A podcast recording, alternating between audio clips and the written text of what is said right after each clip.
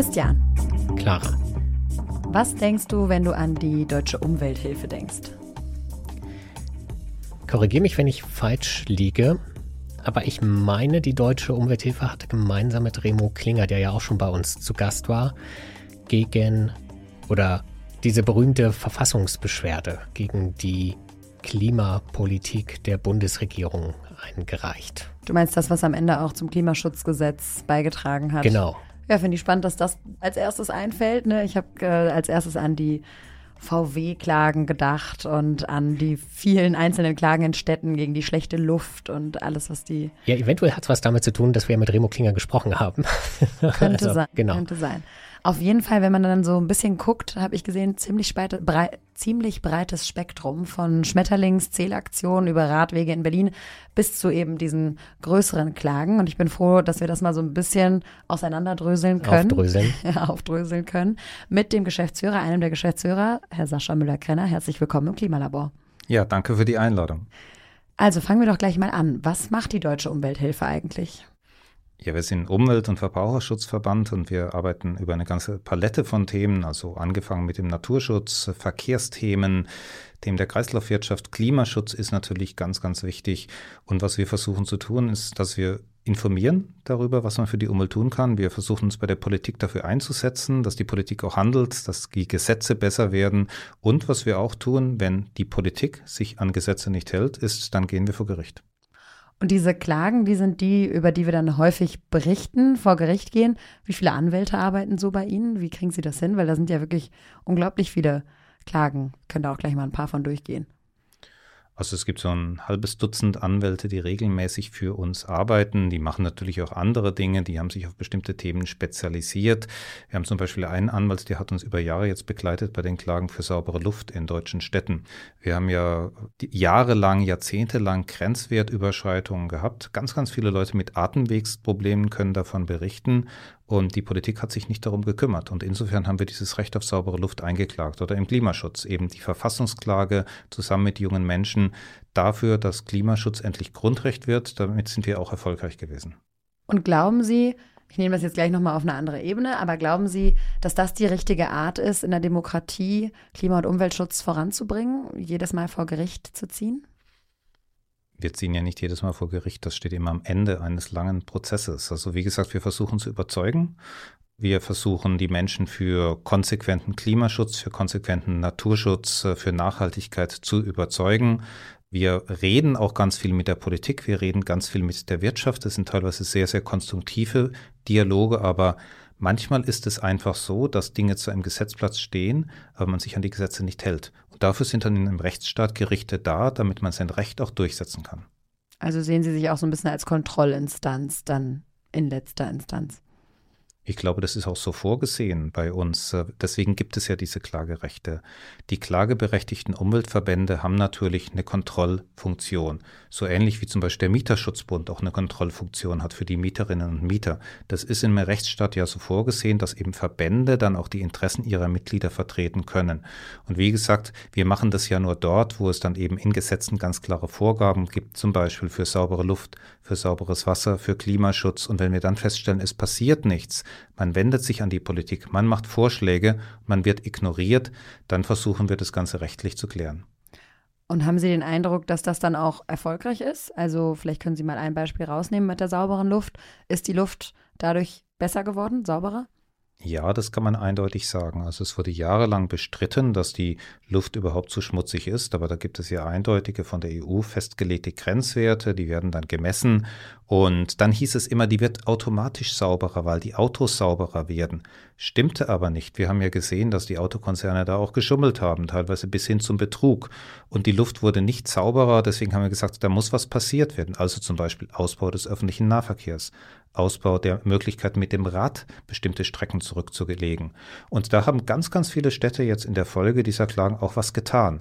Deswegen ist die Luft in den meisten deutschen Städten auch sauberer geworden. Also in diesem Falle sind die Grenzen Grenzwerte jetzt erreicht und das ist auch ein Erfolg unserer Klagen. Daran kann man schon mal sehen. Und Sie haben aber eben schon mal gesagt, dass Sie sich auch schon vorher gerne einmischen in den politischen Prozess. Und wir reden jetzt heute an einem Tag, an dem nochmal das Gebäudeenergiegesetz in aller Munde ist, weil nämlich die Expertenanhörung im Bundestag stattfindet. Da sind Sie jetzt nicht eingeladen, auch sonst keine anderen Umwelt- oder Klimaverbände, wo das eigentlich ein Gesetz ist, wo Robert Habeck, glaube ich, gesagt hat, das ist eines der wichtigsten klimapolitischen Instrumente dieses Jahrzehnts. Ich frage mich gerade, wer ist denn dann bei der Anhörung?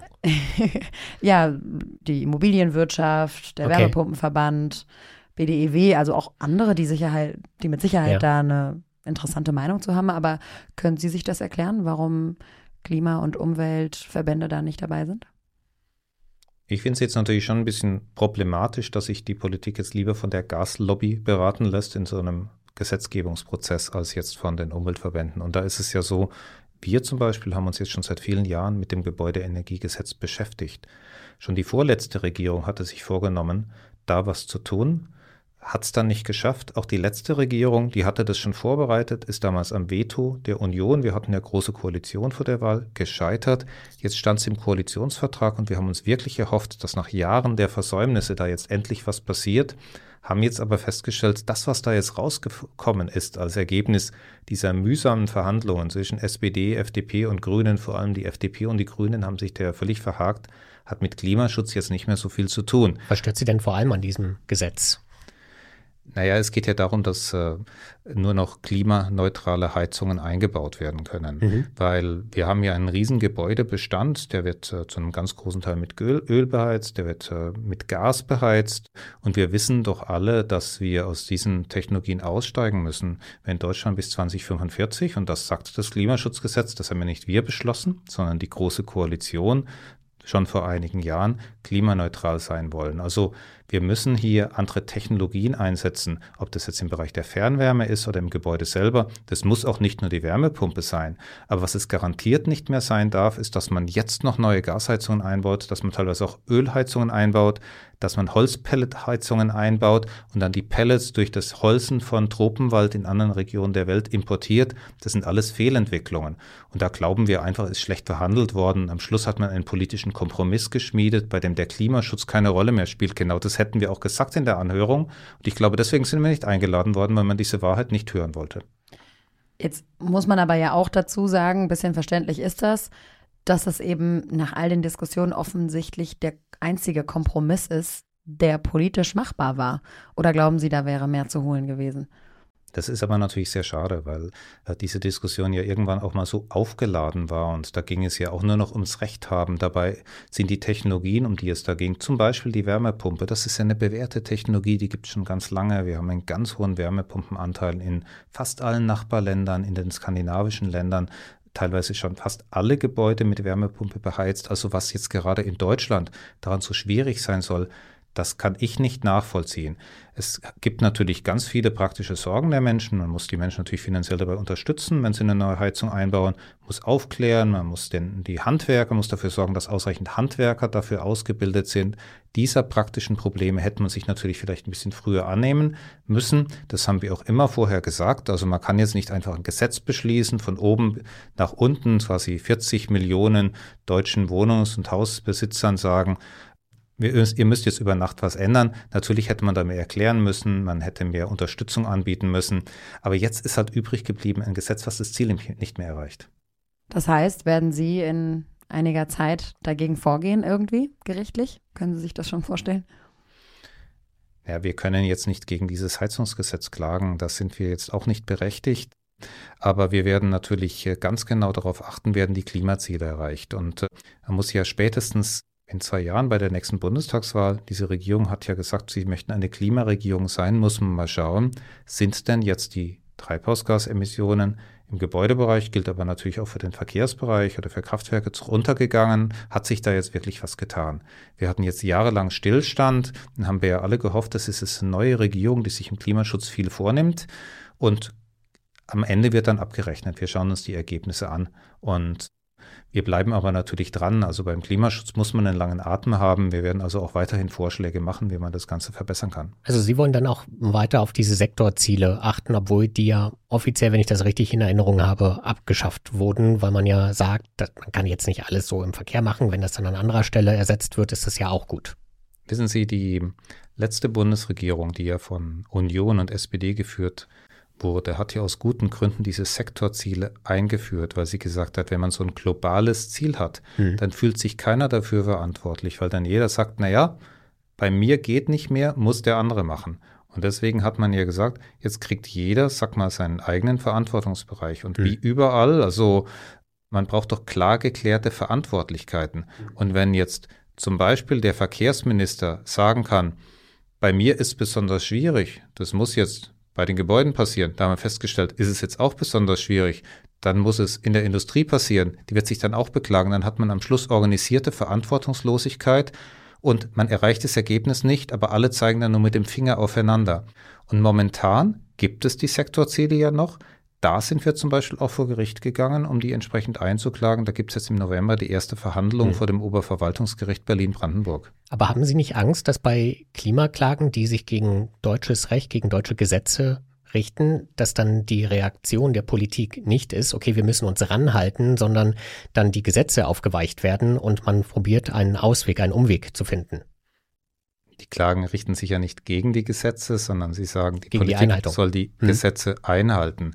Und genau das war natürlich die Reaktion. Ich glaube, es wäre aber besser, wenn wir ein Gesetz haben, was man eben auch einklagen kann, weil ein Gesetz, was so vage formuliert ist, dass man dieses Recht nicht auch durchsetzen kann, ist ja doch jetzt wenig wert. Also wenn da jetzt nur allgemeine Bekenntnisse oder ein Ziel für das Jahr 2045, also über 20 Jahre weg von mhm. heute formuliert wird, naja, dann kann man ja immer sagen, wir geben uns jetzt ganz viel Mühe und äh, bis dann mal der Zeitpunkt ist, wo man dann sehen kann, hat es geklappt, ist man ja gar nicht mehr im Amt. Deswegen ist es ja so wichtig, dass man sich klare Ziele setzt und sagt, bis dann und dann muss der und der das Folgende erreichen. Dann kann man messen, das ist ja auch zum Beispiel in der Wirtschaft so und im Unternehmen so, da gibt man doch auch jeder Abteilung vor bestimmte Produktionsziele. Ja. Und dann wird halt einfach gemessen, bei Unternehmen in Quartalszahlen sehr, sehr oft, ist man da auf dem Zielkorridor oder nicht. Also so funktioniert es in der Wirtschaft. Und warum die FDP gerade, die ja immer sagt, sie ist die Partei der Wirtschaft, das jetzt für die Politik nicht akzeptiert, dieses Prinzip, das leuchtet mir nicht ein. Und jetzt muss man aber natürlich sagen, Gegenargument für diese Aufweichung ist ja so ein bisschen, es hat es gab die Sektorziele, es hat sich aber keiner daran gehalten oder eben insbesondere beim Gebäudesektor ist es vielleicht noch ein bisschen was anderes, aber der Verkehrssektor, Volker Wissing hat einfach gesagt, das ist mir egal, ob es da Sektorziele gibt. Ich kann nicht mehr reduzieren, kann und will nicht auf diese Art politisch da dran gehen.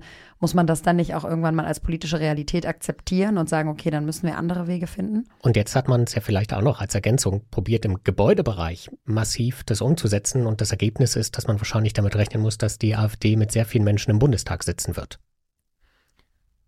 Na, diese zwei Dinge muss man, glaube ich, unterscheiden. Im Fall von Herrn Wissing ist es, glaube ich, einfach so, der Herr Wissing hat halt gesagt, mich interessiert dieses Gesetz nicht, ich halte es halt nicht ein. Und äh, diese Art von Haltung, die muss man dann, glaube ich, bei der nächsten Bundestagswahl bewerten.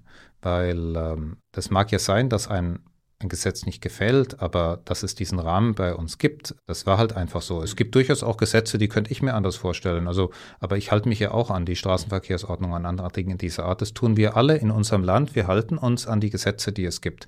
Und wenn wir es nicht tun, dann wissen wir, dann kann es auch mal ein Bußgeld geben. Und so muss es aber natürlich, wenn es bei den Kleinen so ist, muss es bei den Großen auch so sein. Und was jetzt den Gebäudebereich angeht, ja, da hat man den Leuten jetzt viel zugemutet und ist es sicher auch sinnvoll, dass man gesagt hat, man lässt sich da jetzt ein bisschen mehr Zeit und man verbindet es dann auch mit einer finanziellen Förderung. Nur einmal aus Sicht des Klimaschutzes ist dann am Schluss einfach zu wenig übrig geblieben. Mhm. Und das muss man dann, glaube ich, auch ganz klar sagen, weil viele Menschen haben sich jetzt natürlich Sorgen gemacht. Hier die eigene Heizung ist ja auch was ganz Persönliches. Aber ich glaube, mit guter Politik hätte man den Menschen die Sorgen nehmen können. Und am Schluss das sieht man ja aber auch in allen Umfragen. Erwarten sich die Menschen jetzt schon auch Fortschritt im Klimaschutz? Viele Menschen haben auch Kinder und die Kinder machen sich da Sorgen, kommunizieren das ihren Eltern gegenüber. Aber zeigen die Umfragen nicht auch gewissermaßen, dass den Menschen das irgendwo egal ist? Wir haben ein sehr, sehr hohes allgemeines Bekenntnis zum Klimaschutz in allen Umfragen weiterhin. Was man aber, glaube ich, auch in den Umfragen sieht, ist äh, so ein allgemeines Gefühl der Überforderung. Es passiert zu viel und parallel. Man hätte sich vielleicht jetzt in dieser Legislaturperiode auch ein bisschen mehr Zeit lassen können. Wenn das Gebäudegesetz jetzt zum Beispiel erst in einem halben Jahr gekommen mhm. wäre, mhm. dann wäre es jetzt sicher besser gewesen, als wenn es in diesem jetzt übers Knie gebrochenen Zustand gekommen wäre. Aber am Ende des Tages, glaube ich, wissen die Menschen schon, also mit unserem Klima ist was fundamental nicht in Ordnung und da müssen wir mehr tun. Die Wahlerfolge der AfD hängen meiner Auffassung nach übrigens genau damit zusammen, dass die Politik Dinge verspricht und dass sie sie dann nicht hält. Und umgekehrt, ich würde gerne nochmal darauf zurückkommen, dass Sie sagen, es gibt ein sehr hohes allgemeines Bekenntnis zu, zum Klimaschutz in Deutschland. Glauben Sie aber nicht, dass genau so ein Klimaschutz, der mit dieser Haltung eben rangeht, wir haben Gesetze, an die muss sich gehalten werden und die, man weiß aber ja, das Klimaschutzgesetz zum Beispiel, ich glaube, das wird in der Wahrnehmung einfach ganz anders wahrgenommen, wie die Straßenverkehrsordnung oder Strafgesetze oder so, die wir in Deutschland haben. Da weiß man ja, das ist ein, in, ein politisches Gesetz, ne? ein Gesetz, was ganz konkrete politische Ziele eben auch verfolgt. Und da ist die Diskussion ja viel größer. Und da ist, glaube ich, nämlich dann die Wahrnehmung, wie man so ein Gesetz eben wahrnimmt, ganz anders. Insofern frage ich mich immer, ob man, wenn man mit dieser Haltung rangeht, ob man damit nicht diese, dieses Argument immer füttert, das ist Klimaschutz mit der Brechstange. Das wird ja immer gerne dann so genommen. Wie wehren Sie sich dagegen? Also klar, man kann immer sagen, das ist aber das Gesetz, da müssen Sie sich dran halten. Das kommt aber in meiner Wahrnehmung bei den Menschen nicht so an. Mein Eindruck ist nicht, dass die Menschen was gegen die Ziele haben, äh, die man da gesetzt hat, sondern äh, gegen die Bürokratie, die damit verbunden ist. Das ist einfach praktisch dann nicht, nicht funktioniert. Beispiel, ich habe mich neulich mit einem alten Schulfreund äh, unterhalten, der hat jetzt nach langen Mühen eine Solaranlage auf sein Dach, hat ewig gedauert, keine Handwerker gekriegt, dann musste er die anmelden beim Amt, das hat wieder gedauert. Jetzt wollte er eine Wärmepumpe noch anschließen, weil er den Strom ja umsonst hat. Ging da nicht wegen Abstandsregelung zum nächsten Reihenhaus, wegen Wegerecht, weil man die Leitung nicht legen konnte. Diese bürokratischen Schikanen, die muss man mal abschaffen. Also da braucht man auch mal weniger Regulierung statt mehr. Und jetzt sage ich mal, da hätte sich vielleicht auch das Bundeswirtschaftsministerium eine andere Reihenfolge überlegen müssen, dass man diese bürokratischen Hemmnisse für die Menschen, die was tun wollen, zuerst beseitigt, bevor man das Gesetz ändert und sie zu etwas zwingt. So, so wird dann Schuh draus.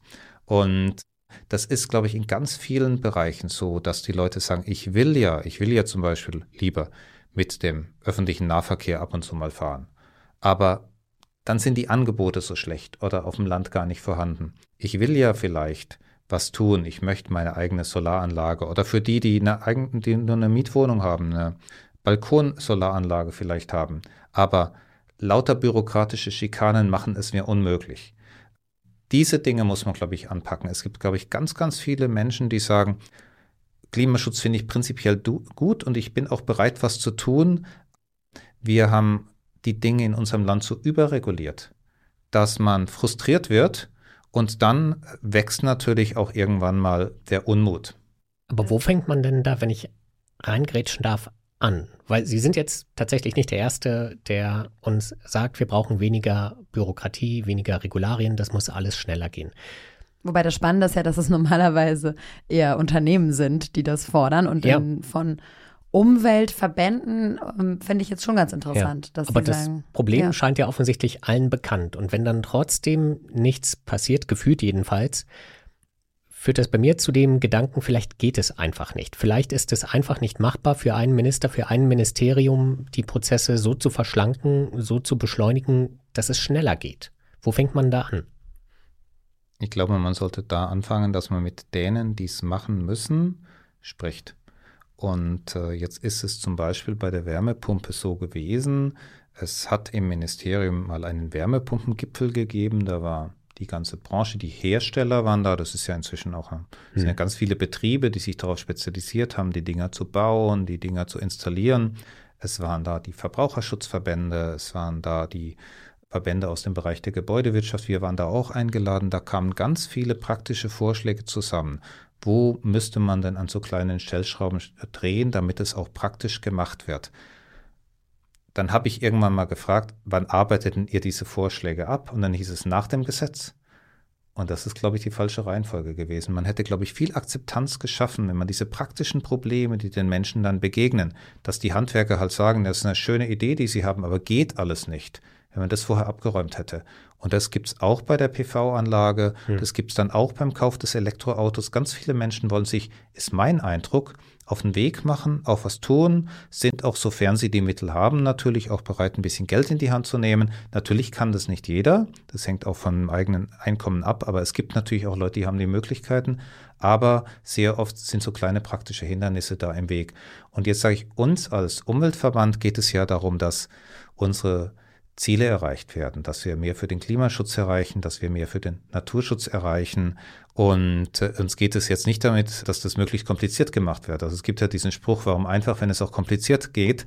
Mir wäre es lieber andersrum. Ja, das wird ja auch gerne gerade eben Umweltverbänden wie der Deutschen Umwelthilfe auch vorgeworfen, dass die durch ihre Klagen Dinge verlangsamen, im Weg stehen. Ich ja, aber, aber stimmt ja nicht. Also wir haben ja. durch unsere Klage zum Beispiel, die, durch die Klagen im Bereich sauberer Luft, haben wir den Ausbau von Radwegen in Städten beschleunigt. Da sind auf einmal Dinge passiert, wo es immer hieß, es geht nicht.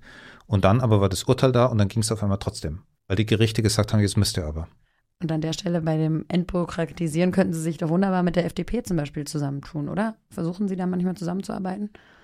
Wir reden mit allen demokratischen Parteien und natürlich auch mit der FDP. Da gibt es auch immer mal wieder Schnittmengen. Es gibt ja im Klimaschutz zum Beispiel auch Instrumente wie den Emissionshandel, der viel gebracht hat, der auch so einen Deckel eben für die Emissionen entrichtet. Aber es geht natürlich eben nicht nur mit diesen marktwirtschaftlichen Instrumenten. Und manchmal hat man bei der FDP, ich möchte da ja niemand zu nahe treten, auch den Eindruck, dass solche Dinge wie Technologieoffenheit oder der Markt wird es richten auch vorgeschoben werden, weil manchmal brauchst du schon auch ein bisschen klaren Rahmen. Weil Ideenlosigkeit oder was ist der konkrete Vorwurf? Naja, mein Eindruck ist ja der, wir haben ja im Moment auch eine große Auseinandersetzung in der Wirtschaft zwischen den alten Teilen der Wirtschaft, die, sag mal, mit Verbrennerautos oder hm. mit Gasheizungen oder mit fossil betriebenen Stahlwerken ihr Geld verdienen, auf der einen Seite und den neuen Teilen der Wirtschaft, die sich in die klimaneutrale Zukunft ausgemacht haben. Und da geht es natürlich auch um Markteinteile. Und alle diese Unternehmen sind natürlich hier in Berlin. Wir sitzen ja jetzt hier gerade in Berlin im Studio auch unterwegs mit ihren Lobbyisten. Und die finden dann bei manchen Parteien eben auch mehr Gehör als bei anderen. Und äh, so erklären sich dann, glaube ich, auch manche Entscheidungen. Und umgekehrt, wenn man jetzt mal so den Gegenspieler, Sie haben es vorhin selbst gesagt, die Grünen nimmt, würden Sie aber auch sagen, die waren nicht in der Lage, das Ganze unbürokratisch anzugehen das Ganze zu vereinfachen. Beispiel Gebäudeenergiegesetz. Gesetz. Ich glaube, da sind eine Menge Fehler gemacht worden in den letzten Jahren. Man muss aber der fairerweise halber auch sagen, es ist in den letzten zwei Jahren auch viel passiert im Bereich des Klimaschutzes. Zum Beispiel der Ausbau der erneuerbaren Energien, der geht richtig gut voran. Wir haben jetzt neue Ausschreibungen im Bereich Windenergie, die sind wirklich gut verbucht. Also da wird man in den nächsten Jahren viele neue Installationen sehen. Bei PV erleben wir einen neuen Boom. Da sind jetzt auch viele Blockaden gelöst worden. Und sagen wir so, diesen Geist, Blockaden zu lösen, würde ich mir jetzt eben auch in anderen Bereichen, mhm. auch in der Verkehrspolitik und bei den Gebäuden wünschen. Auch da, wir hatten gerade ein Gespräch tatsächlich dazu, zu Offshore-Windenergie, hatten wir gerade mit einer Expertin gesprochen, die gesagt hat, da sind aber trotzdem noch sehr, sehr viele Hürden, die nicht mitgedacht werden, industriepolitische Hürden vor allem. Da sind wir mal gespannt, wie sich das auflöst. Ich würde gerne noch auf ein anderes Thema eingehen, und zwar die LNG-Terminals. Auch da haben Sie ja geklagt. Vielleicht können Sie einmal kurz umfassen, warum? Naja, es war ja völlig klar nach dem Wegfall des russischen Erdgases, ähm, dass man da was tun muss und dass man dieses Gas nicht über Nacht ersetzen kann. Und dass man jetzt ein oder zwei oder drei dieser schwimmenden Terminals hier installiert für eine Übergangsphase, ist total in Ordnung. Und da haben wir auch nicht geklagt. Aber was natürlich jetzt äh, aus Klimaschutzsicht nicht geht, ist, dass man sagt, wir ersetzen jetzt eins zu eins das, was aus den Pipelines gekommen ist aus Russland, durch LNG-Terminals, die dann Frackinggas aus den USA oder aus anderen Orten wie Katar zum Beispiel importieren und binden uns da jetzt die nächsten 20, 30 Jahre plus wieder an fossiles Erdgas weil das geht nicht, weil sonst erreichen wir die Klimaziele nicht. Deswegen ist es uns wichtig, dass wenn man hier jetzt Flüssiggasterminals baut, dass man nicht zu viele baut und dass man da auch gleich eine zeitliche Begrenzung einbaut. Also es kommt, es ist jetzt keine so Schwarz-Weiß-Frage, sondern für uns ist die Frage, Wie viele und wie lang? Und was da im Moment geplant wird, sind massive Überkapazitäten. Das liegt einfach daran, dass es hier auch Industriebranchen im Lande gibt, wie zum Beispiel die Chemieindustrie, die rennen zum Kanzler und sagen dann halt, wir wollen, dass das russische Gas jetzt durch amerikanisches Gas ersetzt wird, eins zu eins. Und dagegen gehen wir vor Gericht, weil dann kann man sich die Klimaziele in die Tonne treten. Und trotzdem wurde die Klage abgewiesen. Na, es wurde jetzt eine Klage abgewiesen. Da haben wir gesagt, dass die Verbindungspipeline, das Flüssiggasterminals Wilhelmshaven zu groß ausgelegt ist und haben halt gesagt, ihr müsst da mal eine Klimaverträglichkeitsprüfung machen, aber wir werden jetzt natürlich die Projekte weiter begleiten. Wir beteiligen uns an den Genehmigungsverfahren. Da gibt es ja dann zum Beispiel auch Vorhaben, die sind aus anderen Gründen problematisch, zum Beispiel auf Rügen. Rügen ist ja eine der Naturperlen Deutschlands, zwei Nationalparks, mehrere Meeresschutzgebiete und hier wie ein Flüssiggasterminal eine neue riesige Industrieanlage in Sichtweite des Binzer Strandes zu bauen, das ist der völlige Wahnsinn. Da wenden sich ja auch die Menschen auf Rügen dagegen, die Tourismusbranche wendet sich dagegen und das werden wir allein schon aus naturschutzrechtlichen Gründen verhindern können. Trotzdem entsteht schnell der Eindruck, man versucht jetzt was zu machen, man versucht die Notlage in Deutschland irgendwie zu retten und auch zu überlegen, okay, wie bauen wir schnellstmöglich neue Infrastruktur auf. Wir brauchen auch Wasserstoff, auch künftig. Es gibt viele Argumente, die da in diesem Raum schwören. Sie kennen die wahrscheinlich alle. Glauben Sie, dass es dann aus eher so einer strategischen Sicht ist, klug ist, dagegen zu klagen, wenn gerade eher der Eindruck da ist, wir sind froh, wenn wir irgendwo mal einsteigen können und neue Infrastruktur aufbauen können? Ja, man muss ja unterscheiden zwischen der Notlage, die wir im letzten Jahr hatten, wo wir auch gesagt haben, das ist jetzt eine Ausnahmesituation, da muss jetzt schnell gehandelt werden. Und der Situation jetzt wo die Notlage auch genutzt wird von denen, die jetzt einfach sag mal, im beschleunigten Verfahren ohne adäquaten Rechtsschutz diese Projekte groß durchdrücken wollen, da wird jetzt einfach diese Situation ausgenutzt. Und da machen wir den Unterschied. Wir wollen schon, inzwischen haben wir ja ähm, der auch viel getan für unsere Energieversorgung. Die Speicher sind voller heute, als sie vor einem Jahr waren. Wir haben zusätzliche Importkapazitäten durch drei schwimmende LNG-Terminals. Wir haben Importe zusätzliche aus Norwegen und aus Westeuropa. Also wir sind in einer sehr viel besseren Situation. Es gibt keine Notlage mehr im Vergleich zum letzten Jahr. Deswegen muss man jetzt auch wieder eine andere Abwägung treffen. Und aus meiner Sicht darf der Naturschutz nicht jedes Mal über die Klinge springen, nur weil ein großes Unternehmen irgendeine Industrieanlage planen möchte. Das heißt, sie werden weiter unbequem bleiben, was solche Dinge angeht. Bevor wir zum Schluss kommen, glaube ich, muss man bei der Deutschen Umwelthilfe immer noch eine Sache immer erklären. Wie finanzieren Sie sich? Wir finanzieren uns aus ganz unterschiedlichen Quellen, ganz, ganz viele private Spenden, teilweise Stiftungen, teilweise öffentliche Mittel. Sie können auch Mitglied werden bei uns. Das ist der Aufruf an alle Hörerinnen und Hörer, mal auf unsere Webseite zu schauen, wenn Sie uns unterstützen möchten. Für Klimaklagen übernehmen. Genau, Sie können eine Partnerschaft für Klimaklagen übernehmen. Also Oder wir, Schmetterlinge zählen.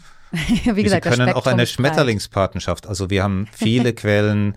Äh, es ist natürlich auch ständig bemühen wir uns äh, eben um, um Spenden und gerade die Zunahme der privaten Spenden zeigt mir auch, dass unsere Arbeit, glaube ich, von vielen Bürgerinnen und Bürgern honoriert wird. Das ist nämlich immer wieder in der Diskussion, wie das bei der deutschen Umwelthilfe läuft. Deswegen wollte ich das an dieser Stelle noch einmal geklärt haben. Haben Sie eigentlich irgendwie, grenzen Sie manchmal Ihre Themen an, anhand von irgendetwas ein? Weil man hat wirklich den Eindruck, wenn man auch so die Pressemitteilungen verfolgt, Sie sind irgendwie überall dabei. Na, es gibt viele wichtige Themen, aber wir bearbeiten natürlich nicht alle. Wir haben auch nicht die Kapazitäten. Es gibt Themen, die machen andere Umweltverbände wirklich sehr, sehr gut. Wir beschränken uns zum Beispiel eher auch auf die Themen in Deutschland, nicht so sehr auf die internationalen Themen. Machen wir ein bisschen auch, aber das machen andere Organisationen stärker. Und dann gibt es auch viele Dinge, zum Beispiel dieser praktische Naturschutz vor Ort. Da gibt es ganz viele lokale Verbände, die übernehmen das. Wir kümmern uns vor allem um die politischen Fragen. Insofern gibt es auch eine sinnvolle Arbeitsaufteilung. Ich bin aber froh, dass Sie es so wahrnehmen, dass wir uns zu vielen Themen äußern. Auf jeden Fall. Man hat immer den Eindruck, ach, die deutsche Umwelthilfe hat auch was dazu gesagt. Hat mal wieder geklagt. Und das meine ich jetzt überhaupt nicht, genau, überhaupt nicht. Ist doch deutlich besser, als wenn man nichts von uns hören würde. Genau, also Sie schaffen es ja auch immer wieder damit, Aufmerksamkeit zu generieren. Die Zeit ging schnell rum. Vielen Dank für das Gespräch. Ich kann mich bedanken. Auch ich sage vielen Dank und für alle Hörerinnen und Hörer, die sich unsere Podcasts nochmal anhören wollen, die gibt es natürlich bei Apple, bei Spotify, bei Amazon Music und natürlich auch bei uns in der NTV-App und bei RTL Plus Musik. Und wer das ganze Interview dann noch einmal lesen möchte, der findet das bei uns auf ntv.de. Vielen Dank.